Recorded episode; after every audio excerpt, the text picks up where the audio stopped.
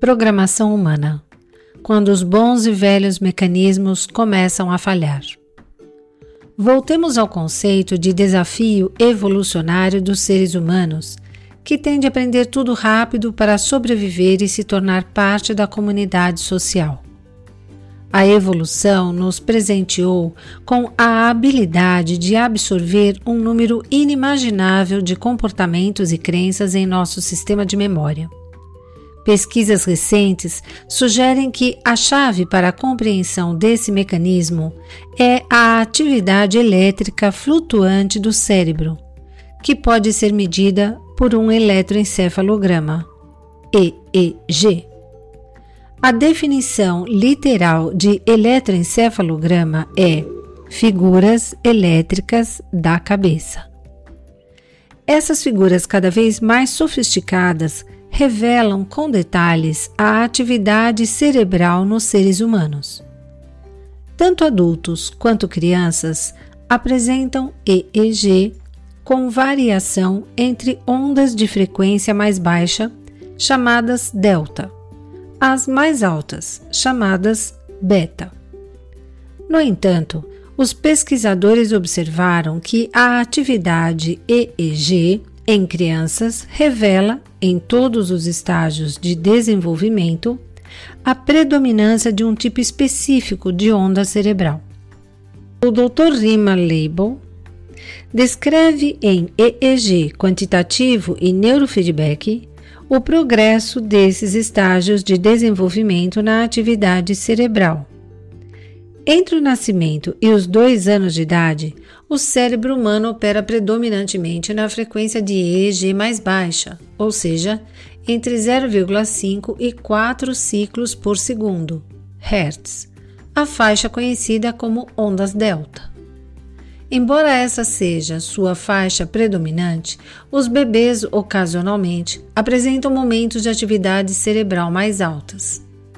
Crianças começam a entrar em níveis de atividade EEG mais altos, como o chamado Theta, entre 4 e 8 Hz, com mais frequência e durante períodos mais longos entre os 2 e os 6 anos de idade. Os hipnoterapeutas conseguem fazer com que a atividade cerebral de seus pacientes atinja delta e teta, porque essas faixas de baixa frequência permitem que eles entrem em um estado mental mais sugestionável e programável. Isso nos ajuda a entender como as crianças cujo cérebro opera na mesma faixa de frequência entre o nascimento e os seis anos de idade pode armazenar o volume fantástico de informações que precisam para se adaptar e sobreviver ao ambiente. A habilidade de processar uma vasta quantidade de informações demonstra haver uma adaptação neurológica importante para facilitar esse intenso processo de enculturamento. O ambiente humano e a convivência social exigem e causam mudanças tão rápidas que não adiantaria transmitir comportamentos culturais por meio de instintos genericamente programados. As crianças pequenas observam o ambiente e absorvem a sabedoria do mundo, fornecida por seus pais, diretamente em seu sistema de memória subconsciente. Como resultado, passam a ter os mesmos comportamentos e crenças deles. Os pesquisadores do Instituto de Pesquisa de Primatas da Universidade de Kyoto descobriram que os bebês chimpanzés também aprendem ao observar a mãe. Os pesquisadores ensinaram uma mãe chimpanzé a identificar letras japonesas de cores diferentes. Quando a letra de uma cor específica era mostrada em uma tela de computador, a chimpanzé aprendeu a escolhê-la entre uma gama de cores. Quando escolhia a cor certa, recebia uma moeda que introduzia em uma máquina e ganhava uma fruta. Ao longo de todo o processo de treinamento, seu bebê permanecia perto dela. Para a surpresa dos pesquisadores, um dia, enquanto a mãe estava tirando a fruta da máquina com a moeda, o filhote foi até o computador. Quando as letras coloridas surgiram na tela, ele escolheu o item correto, recebeu a moeda e foi até a máquina para pegar uma fruta.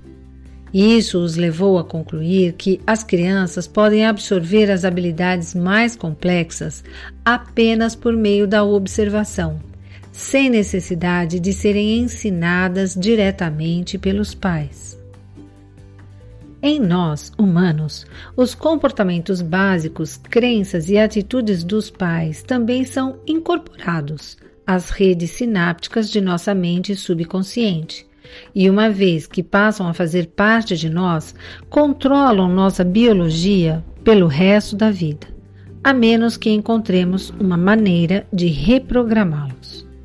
Se você duvida da sofisticação desse sistema, tente se lembrar da primeira vez que seu filho disse um palavrão. Provavelmente você percebeu que a pronúncia, a entonação e até o contexto eram exatamente iguais aos seus quando xinga. Com um sistema tão preciso, imagine as consequências para uma criança que ouve dos pais frases do tipo: criança idiota, você não merece ganhar as coisas, não serve para nada, não devia ter nascido, ou é um fraco.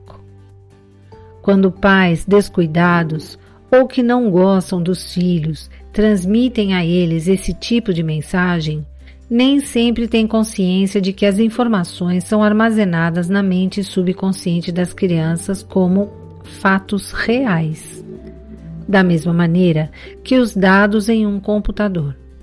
Durante a primeira fase de desenvolvimento, a consciência da criança ainda não se desenvolveu o suficiente para filtrar ou identificar as afirmações como algo que os pais disseram em um momento de raiva e que não são necessariamente características do seu eu.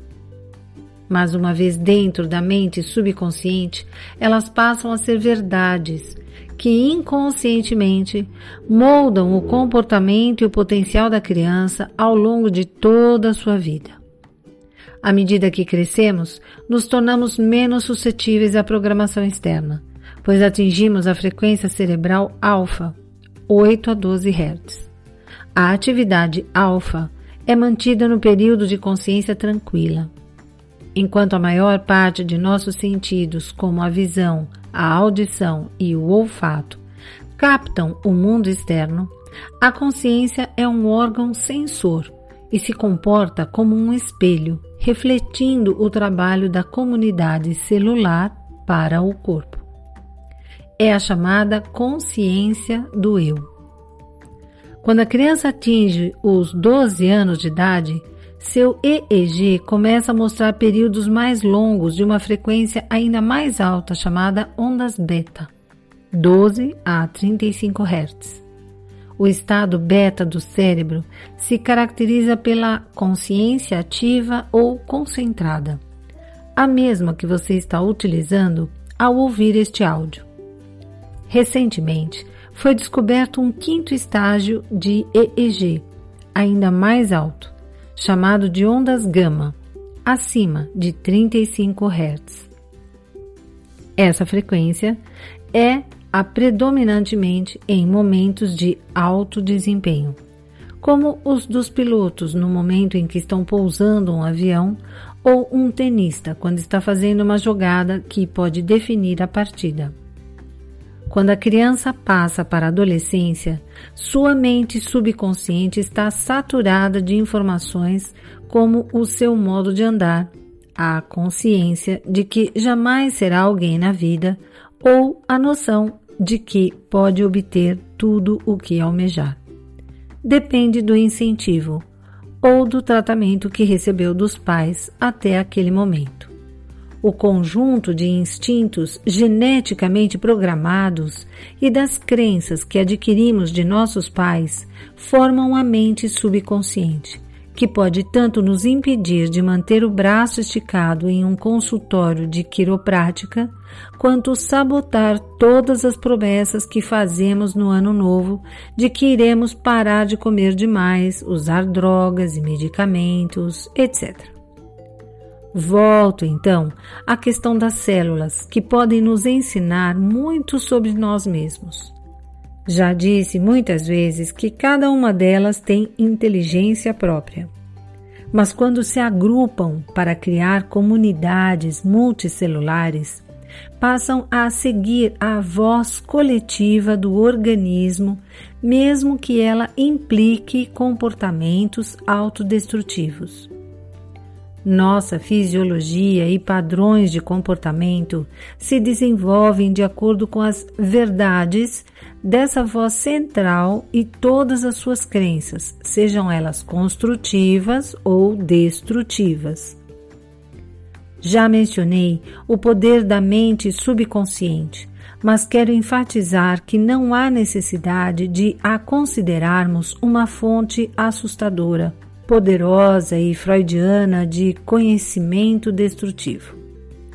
Na verdade, o subconsciente é um grande centro de dados e programas desprovido de emoção, cuja função é simplesmente ler os sinais do ambiente e seguir uma programação estabelecida sem nenhum tipo de questionamento ou julgamento prévio.